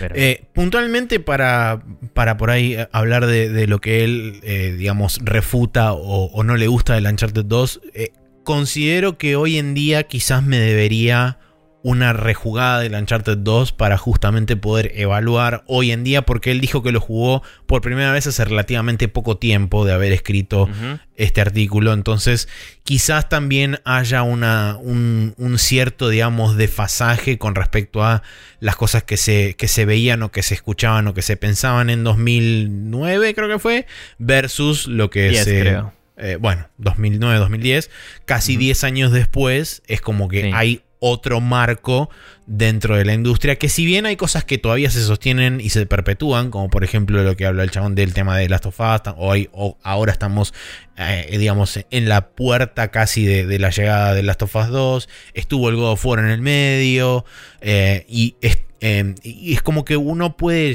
digamos, ver las similaridades que hay entre uno y otro. Sí. Eh, creo que igualmente sí tiene, tiene críticas válidas, como por ejemplo, a mí nunca me terminó de cerrar en ninguno de los primeros dos Uncharted, creo que el 3 también, el momento en donde dicen, magia, ahora hay zombies, o hay bichos interestelares de, otros, de otro plano astral, y es como... Hasta, Sí, es como que era así porque Indiana Jones, no porque tuviera que ser así. Claro, es como que en la historia no estaba básicamente eh, soportado por nada, era como, bueno, plot twist porque ya fue. En el 1 me pareció que fue el que mejor estaba y, y no te lo establecían, era más como, como vos decís, es como, oh, de golpe aparecían. Sí, Pero si leías, zombies. las, si leías las boludeces y todo, lo- y veías todo en el juego, estaban como las conversaciones mínimas y eso que hablaban de, ah, porque los chabones se volvieron locos y, algunos se quedaron acá y son los descendientes y es como te lo justifican, bla, pero es como que te lo justifican en la narrativa con un side note, pero no con un eh, preámbulo y un foreshadowing y eh, elementos de eh, narrativa de, de verdad. Sí, digamos. se siente, se siente como un injerto dentro de la historia. A Sí. eso es a lo que voy. Y en el Igual 2 digo, se siente todavía los más. banco- los del 1 los banco bastante. El 2 es un juego que a mí, personalmente, me parece que tiene un ritmo perfecto. No lo volví a jugar, pero en su momento la pasé bien del principio hasta el final. El chabón decía que los encuentros son re... mm, Bla, y, y la verdad puede ser que cada uno no sea destacable, pero digo, funcionaba muy bien a nivel mantener el interés en esta experiencia para mí. Y el final es cualca. Y el 3 es una verga. Y el 4 volvió a hacer lo que hizo el 2 bien para mí. Pero nada, el tipo no habla ni del 3 ni del 4, tristemente.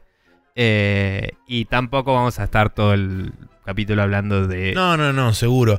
Creo es- igualmente que me, me resulta interesante pasar por la discusión justamente del tema de mucha gente busca consciente o subconscientemente dentro de la industria validarse frente a otras industrias, puntualmente el cine Sí. o puntualmente contra el público general o los medios de comunicación masivos y demás y eh, lo que dice él justamente de juegos importantes que hacen cosas importantes. Y es, es un término que, al cual recurre bastante varias veces a lo largo del, del artículo, porque, digamos, me parece correcto pon- eh, ponerle, digamos, ese, ese peso a ese término, porque es justamente lo que, lo que muchas, muchas veces pasa, que gente es como que se alinea detrás de estos juegos que son medio como la bandera de, miren, nosotros también podemos ser eh, arte y expresar cosas y ser, este, entre comillas, profundos pero digamos, como contrapartida estás dejando un montón de cosas que hacen único al género eh, y que hacen único al medio, como por ejemplo el gameplay, la posibilidad de experimentar cosas a través del gameplay y de contar historias a través del gameplay, y eso queda en un segundo o tercer plano en pos de presentar una narrativa de cosas refritas que ya se han visto en otros medios y que están trasplantados y tenés una versión más lavada o quizás aún este, más... Este, más edulcorada de lo que ya viste en otro Sí. lugar por el simple hecho de querer representar algo más profundo y querer validarte vos como creador de decir, miren las cosas importantes que estamos haciendo. Sí, sí, no, la, la, digamos, la premisa que el tipo expone me parece muy real y muy relatable, ¿no? Eh, Mm. Es como que nosotros mismos, eh, quizás, yo creo que encontró el chabón una forma de articularlo que nosotros no encontramos. Eh, lo mismo le pasaba a Jeff Gerstmann en, en Sí, sí, sí, sí, tal cual. Eh, quizás me encantaría ver la opinión que tiene el chabón sobre otras cosas. Ahora hablamos de eso. Pero digo, es como que vos y yo hablamos, creo que el año pasado, de cómo nuestros gustos fueron cambiando con el tiempo. no, lo, te- lo hablamos dentro de cuatro meses. Eh, no, bueno, además digo, pero estoy hablando de cuando estábamos jugando por ahí los XCOM y eso. Ah, que sí. yo te sí. decía que de golpe los juegos sistémicos, los juegos que tienen más eh, inteligencia artificial y, y estrategia y eso se volvieron más interesantes para mí eh, cuando antes era siempre el juego narrativo por ahí. Eh, y de alguna forma el, el plataformismo 2D se mantiene impecable e impoluto en el tiempo y sigue siendo un género muy noble que Sí. nos va a seguir dando de comer para siempre. Pero digo, es como que, viste, va- nos va cambiando eso y está bien, quizás creo que ninguno de los dos es 100%, bueno, a vos no, por lo que dijiste no te gustan en general, pero a mí en concepto, aunque sea, me gustan los juegos procedurales hasta cierto punto. Eh, a veces me aburre porque que no esté diseñado lo hace que a veces se- sea choto o feo el nivel, eh, o, o en volante o no tenga sentido. Pero digo, igual entiendo y aprecio su valor y, y como que empiezo a ver más valor en experiencias hechas eh, con inteligencia y con eh, desafíos bien planeados y todo, antes que... Uy, mira qué lindas las partículas, ¿viste? Es como que me empiezan a hinchar los huevos ya. Y sí he hablado varias veces de todos los juegos que jugaba en mi PlayStation. Eran un post-apocalíptico donde eran dos personas yendo del punto A al punto B y me tienen las pelotas llenas. Y hasta ahora, no sé, en la Play 4 al menos no jugué ningún otro juego que no fuera ese juego, básicamente. Em, y nada, eso es lo que el tipo este te articula bien. Lo que a mí me gustaría, si querés puedes igual opinar de esto y después seguimos, pero lo que me gustaría a mí es, eh, que lástima que el chavo no lo dijo, saber qué opina de juegos que nos trajeron un poco de esto, pero que me parece que para mí que no caen ahí como eh, Metal Gear Solid, ¿me entendés? O sea, Metal Gear Solid y muchísimo tiempo antes el Ninja Gaiden eh, hicieron que haya cinemáticas en los juegos, básicamente. El Ninja Gaiden hizo que existan las cinemáticas y el Metal Gear Solid hizo que haya dirección cinematográfica en los juegos. Básicamente casi solo, digamos. A la vez estaban pasando cosas en PC o lo que sea, pero medio como que fue así. Y en consecuencia de eso tenemos la industria que tenemos hoy.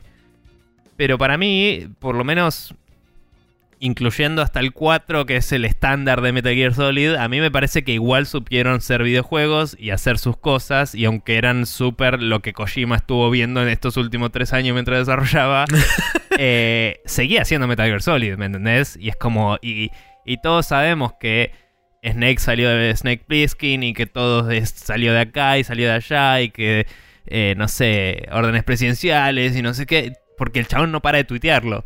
Pero ese juego no se puede hacer. Eh, o sea, otra persona agarra las mismas películas y te las pone juntas y no sale ese juego. no, no, seguro. Pasa que también están pasados por varios filtros. Uno es el filtro de Kojima, el otro es el filtro de el chabón en japonés. Pero el chabón le, le, impone esa cultura y hace una mezcla.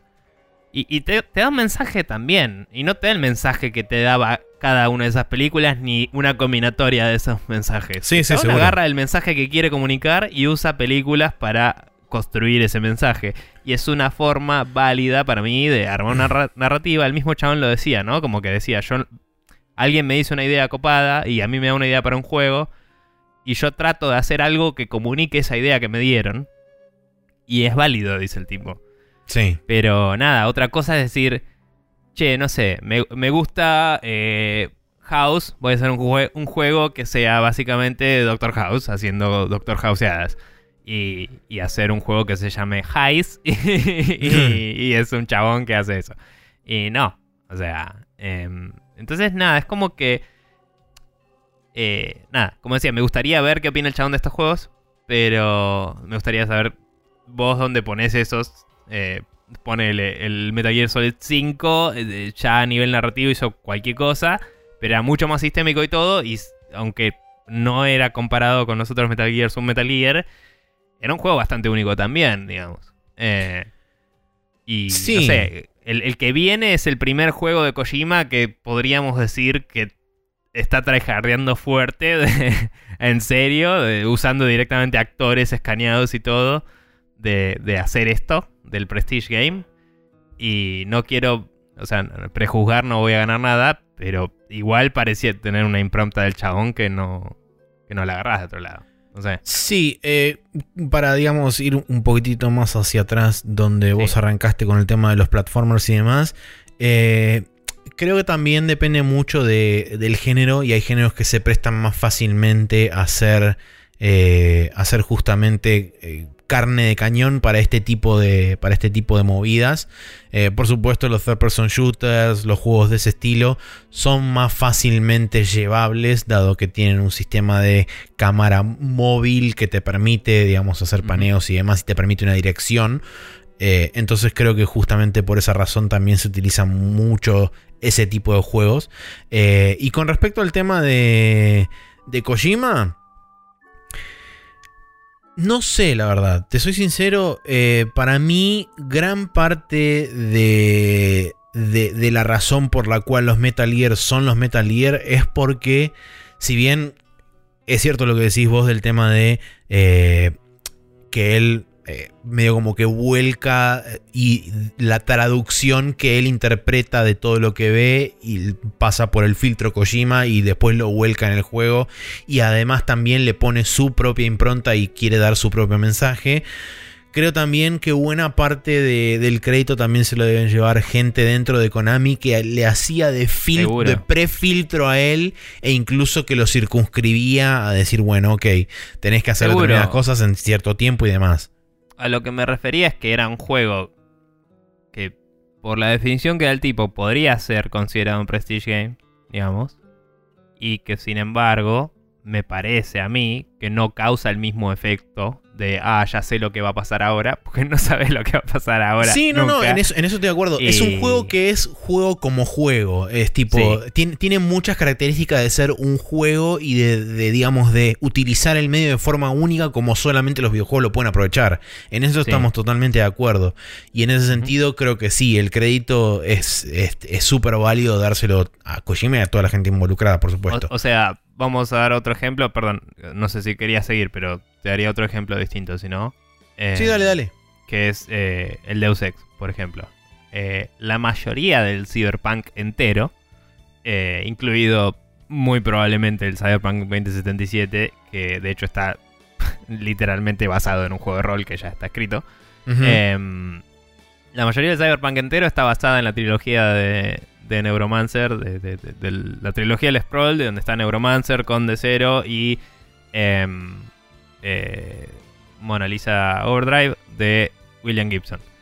De ahí salió todo el género básicamente y todo lo demás, eh, de ahí de otro que se llama Snow Crash que salió al mismo tiempo y todo lo demás es como que eso. y, y sin embargo, hay algunas obras de esas que es súper derivativo de la red venir y, y hay otras que realmente pueden valer la pena. Y, y digo, Deus Ex eh, agarró y dijo, voy a agarrar todos estos eh, tropes, ¿no? Todos estos eh, estereotipos establecidos y los voy a usar para contar mi historia. Y eso lo hizo, en- lo hizo de una forma en la cual logró algo distinto. No fue como voy a contar Neuromancer, eh, que es No, lo que seguro. dice. Es que creo que también radica mucho en saber poder diferenciar y poder, digamos, tener la capacidad de discernir entre inspiración y, Sí. no digo plagio, pero sí, digamos, eh, Derivación. derivación, exactamente. Sí. Eh, y, y que si bien la línea existe, creo que es una línea muy fina y es muy difícil de caminar porque... Creo que puede ser muy fina o puede ser holgada y Puede depende del autor. Porque a veces el autor quiere hacer tributo a algo también y ahí es donde se vuelve más fina. Porque claro, como, sí. Sí, es verdad. que a mí me gusta esta historia y te voy a contar mi versión. Y tu versión tiene que ser tu versión para que valga la pena, básicamente. Sí. Em, pero, pero sí, perdón.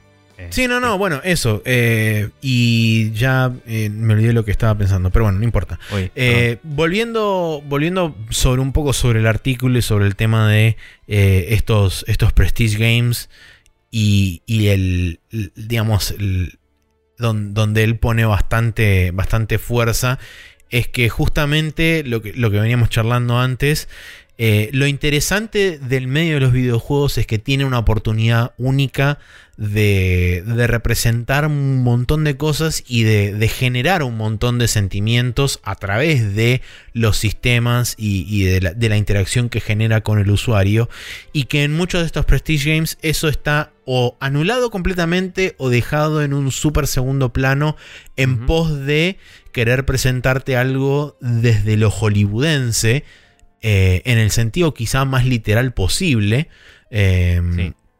Donde te arman una escenita con una cámara, un cier- una cierta iluminación, eh, un, una cierta, un cierto encuadre, posición de personajes en determinado momento, y vos, eh, subconscientemente, dado que consumís cine desde que sos niño, ya te, es como que estás preseteado a sentir un cierto grado de emoción, un cierto grado de X, ya por el solo hecho de cómo está armada la escena, y es como que los chabones ya tienen parte del laburo resuelto desde ahí, y es como, bueno, vamos a darle un empujoncito más, y eso hace muchas veces lo que después eh, genere ese tipo de reacciones de, no, esto es lo mejor del mundo, es el, el juego de la generación, y ese tipo de, de, de declaraciones, y que después la, la gente se alinea detrás de todo eso, por el simple hecho de que eh, vanagloriarse de algo que, que todo el mundo se vanagloria y que está, eh, digamos, eh, universalmente aclamado como algo que es fantástico,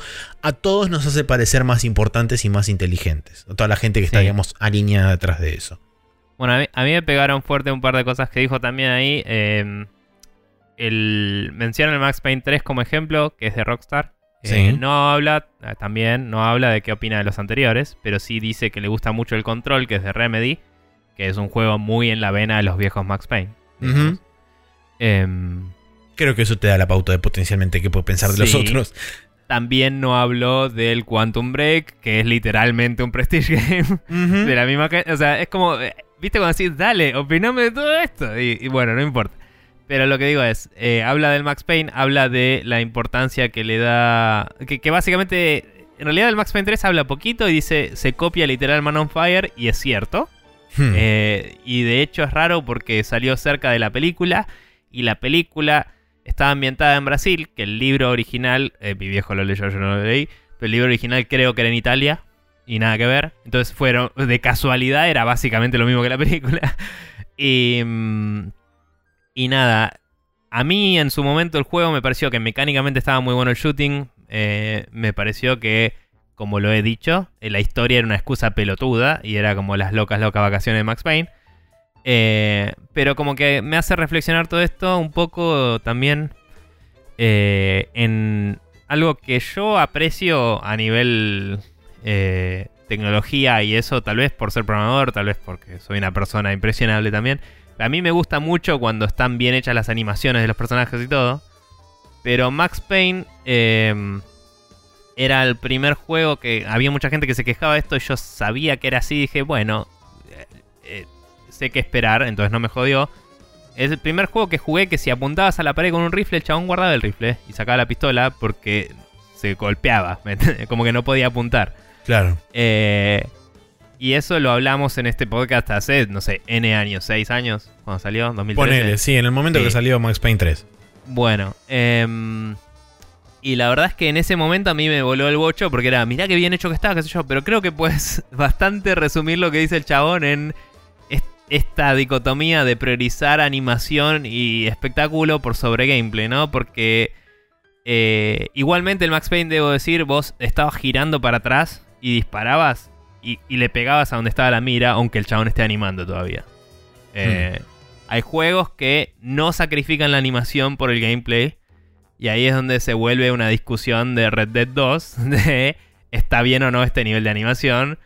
Y depende de vos como consumidor, sabes lo que, estar lo que estás comprando y lo que, a qué contrato te estás suscribiendo con el juego. Pero incluso, Eh. incluso eh, dentro de ese, dentro de ese, eh, digamos, bolsillo de pre- predominante de animación y qué sé yo, tenés como un gradiente también, porque dentro de ese lugar yo también pondría, por Sí, ejemplo, ¿me estás a Dark Souls. algo o no? Tipo, No, pero más, más allá de eso, estrictamente refiriéndonos al gameplay. Yo del otro lado, de, digamos, del otro lado del espectro pondría al Dark Souls sí, y a los Souls pero- en general.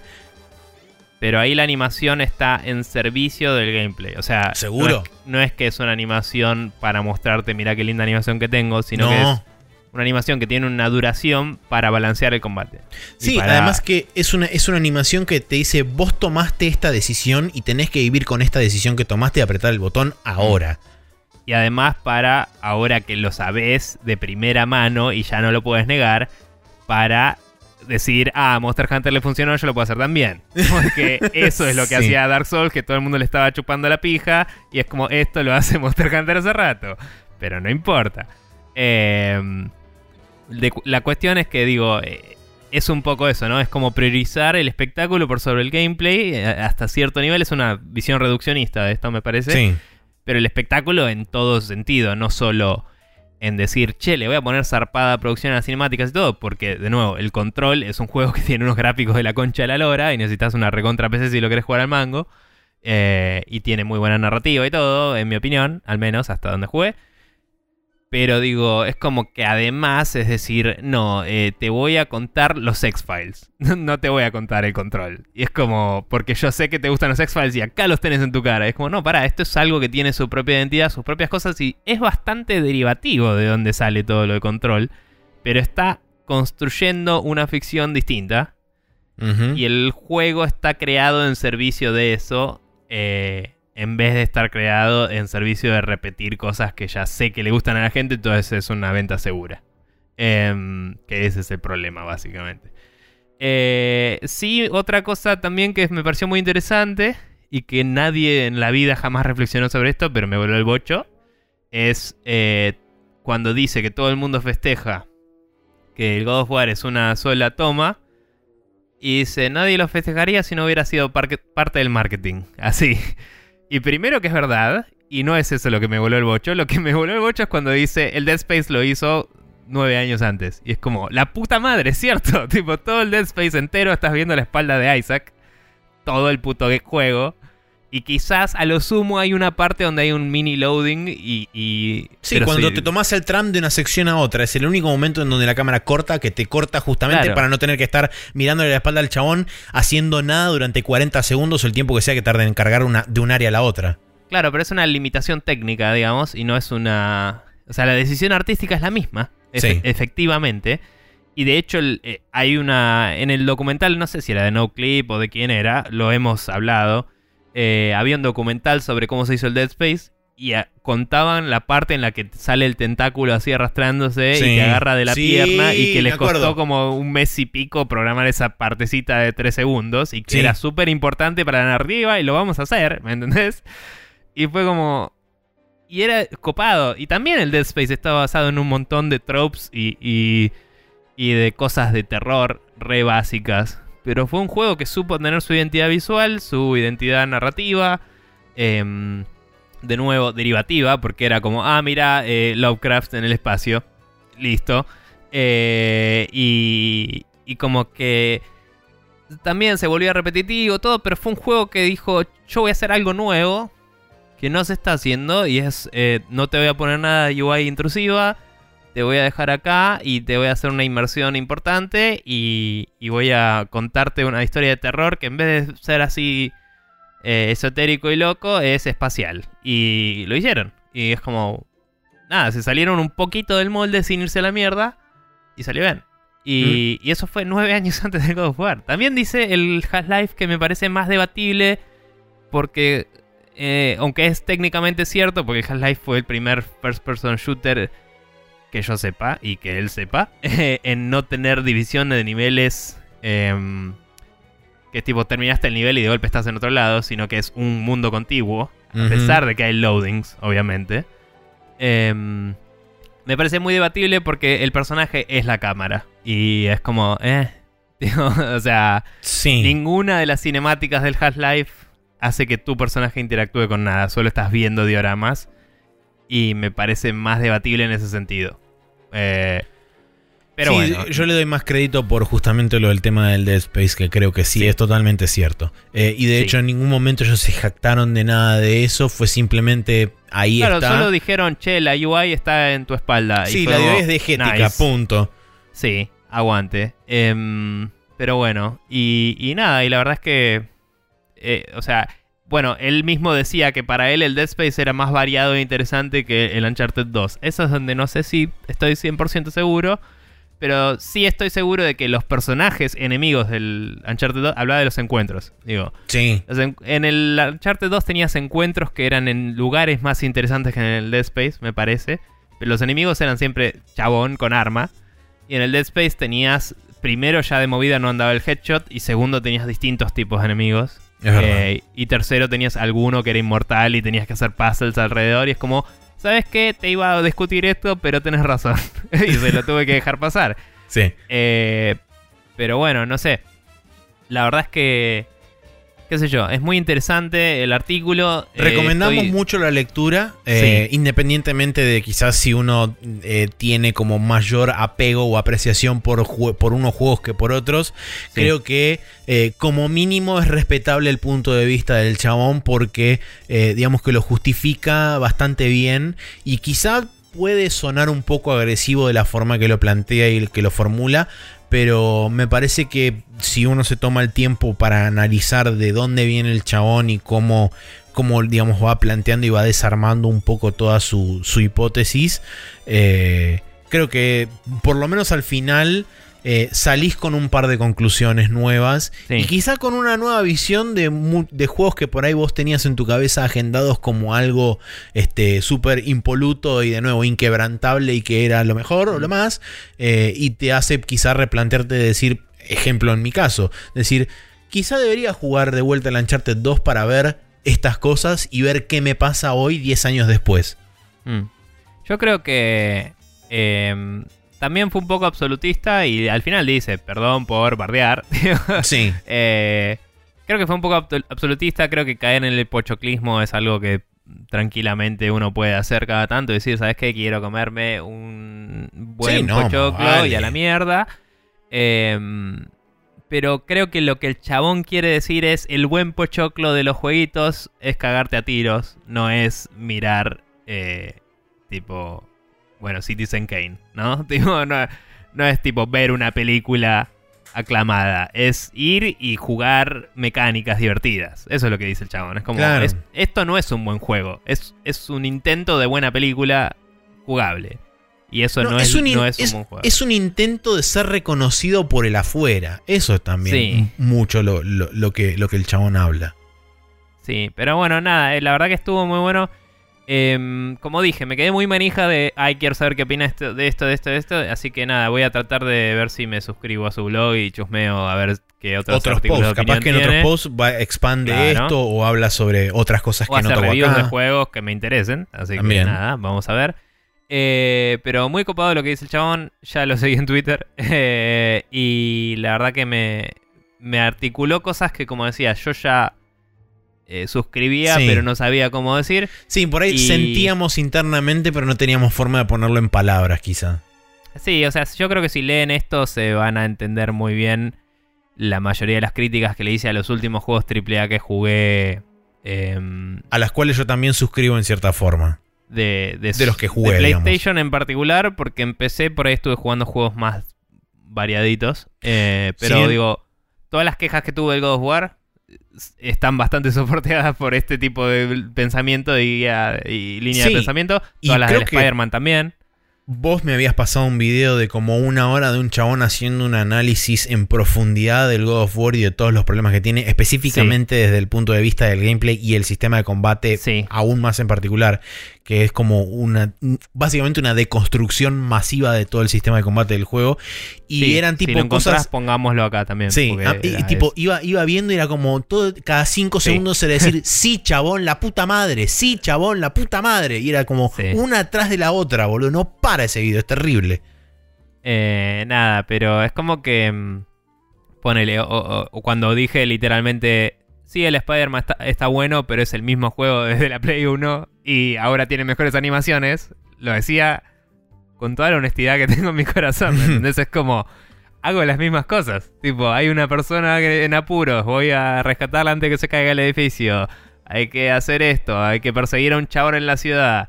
Hay que hacer tal cosa. Tipo, lo único que cambió es si el amacarse es post Spider-Man 2 o no. Digo, es la única diferencia. Y, es como, nada, eso, eh, ese tipo de cosas que estuve viendo y que hicieron que me aleje mucho de, comprar juegos en consola, eh, va, en PlayStation. Comprar juegos yankees en consola, porque estoy comprando un montón de juegos japoneses.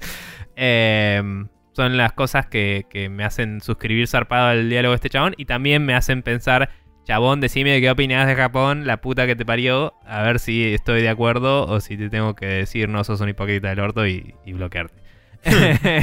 Pero bueno. Eh, Bueno. Nada, muy, muy buena la lectura. Eh, eso ha sido la main quest de esta semana. Y ahora vamos a pasar a la última sección de este programa, que como siempre es el Special Move.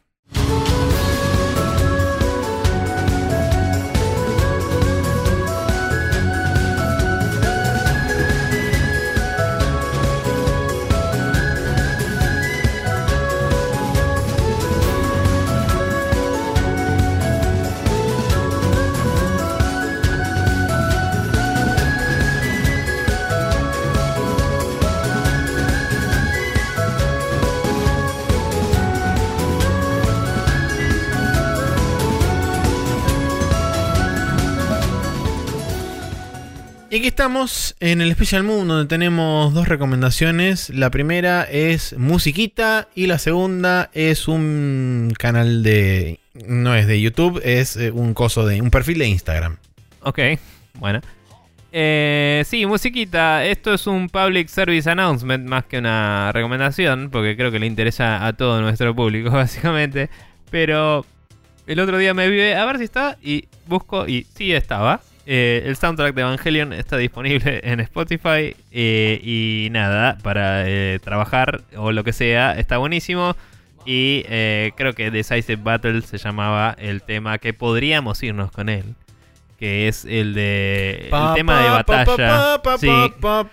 Que, es como todo lo que necesitas en, tu, en tu día. Así. Y, y me encanta. Y lo escuché como mil veces cuando descubrí que estaba ahí no estoy avergonzado de decir que hubo un momento de mi vida en donde yo me sabía los nombres de todos los, de todos los temas de Evangelion porque tenía los OSTs y los escuchaba on repeat en cassette. Bien. Este, mientras iba y venía del colegio. Está muy bien. Eh, pero bueno, nada, eso. La cantidad de pilas que habrás gastado. Sí, un montón. Eh, eh, después de eso, mis señores padres dijeron: Vamos a comprar pilas recargables porque esta situación no da para más. Perfecto. Em, pero bueno, insostenible. Maxi, la verdad, aportando a la degradación del ambiente y, pero de la economía. Mis oídos fueron felices por varias idas y vueltas, lo cual es lo único que importa. Bien. Eh, mi recomendación. Voy a play a esto mientras vos das la recomendación y yo voy reaccionando en vivo. Perfecto. Bien. Mi recomendación es la siguiente. Gabriel H. Lucero tiene eh, un perfil en Instagram donde a él le puso el nombre Gente Rota. Son animaciones de audios de WhatsApp que te morís de risa porque es gente que le manda estos audios de WhatsApp al chabón y el chabón hace animaciones al respecto. Y son este, absolutamente fantásticas mientras Nico descostilla de la risa eh, viendo uno que se llama Fui a comprar Blem y le vendieron... Facilin. Facilin. Buenísimo. Sí. Este es, absolutamente hermoso cuando empieza blem, blem, blem, blem. Es hermoso y absolutamente fantástico. Eh, pero bueno, cuando termine, cuando termine el video, Nico, podrás decirle a la gente cómo hace para contactarse con nosotros y demás, etcétera, varios. Ahí terminó. Es muy bueno. Me, encantó, muy, muy bueno. Em, Bien. Eh, la gente puede eh, suscribirse. Primero, no lo dijimos, pero eh, sobre el tema que discutimos hoy, escríbanos. nos pueden escribir mandándonos un mail a spreadshotnews.gmail.com o nos pueden escribir directamente sobre el capítulo en cuestión. también, perdón, en Facebook, ¿no? En el post de Facebook nos contestan ahí. Pueden tuitearnos en arroba News y también pueden dejarnos preguntas en sprechonews.com barra preguntas, que también el, ahora en el mes de octubre, no me acuerdo si la semana que viene o la otra, tenemos una temporal de estos que vamos a ir grabando para más adelante. Así que por favor, cualquier pregunta que tengan, mándenosla. Eh, tenemos un par ahí todavía, eh, pero nos sirven. También nos sirven si son más contemporáneas para popular estos eh, capítulos que tenemos inmediatos. Eh, ahora sí, eh, se pueden suscribir eh, a nosotros si nos buscan como Spreadshot News en cualquier medio de podcast respetado, desde iTunes hasta em, Google Play Podcast, whatever, pasando por Spotify y otros. también recuerden que estamos en YouTube, en youtube.com TV y ahí estará eventualmente el tema de Evangelion, con el que nos vamos a ir hoy. Y hay otros temas con los que nos hemos ido en otros capítulos y esas cosas em, que nos han agradecido el tema de Beta X también. Y eh, debo decir también para que sepan que, eh, aunque ya dije cómo nos pueden encontrar, pueden suscribirse directamente a nuestro feed, que es la forma en la que les recomendamos que lo hagan, poniendo spreadshotnews.com barra podcast en su gestor de RCS o podcast favorito. Se suscriben, reciben los capítulos a la medianoche del lunes para el martes y así pueden bajárselo para ir a su laburo escuchándonos tranquilos en el colectivo o en donde les plazca. Eh, así que nada, esas son las formas de suscribirse, las formas de comentarnos, díganos qué opinan sobre los Prestige Games y si les gusta o no em, suscribirse al mainstream, que no me parece que esté mal. eh, a mí me parece que está bueno una mayor diversidad de voces. Nada, no quiero volver a disparar la conversación, pero digo, ¿qué opinan ustedes? ¿Qué tanto se dejan llevar por eh, los juegos que todo el mundo juega y qué tanto buscan algo nuevo o qué opinan sobre esta conversación? Em, eso es todo de mi parte. Así que Maxi, adelante. Eh, bueno, sí, eh, eh, así termina un nuevo capítulo de Spreadshot News Podcast. Esperamos que les haya gustado y que haya sido de su agrado.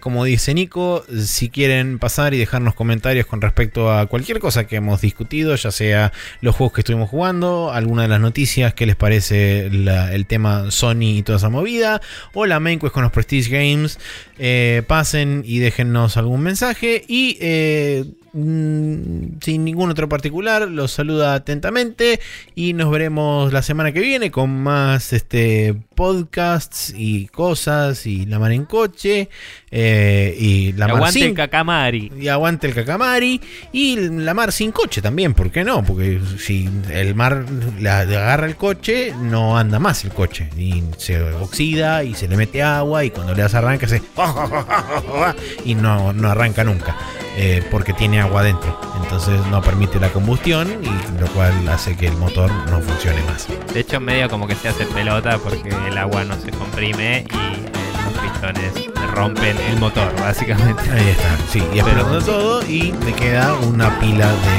este, cosas de metal. Que medio se desarma, ¿no? Explota. Y arde y muere. Bien.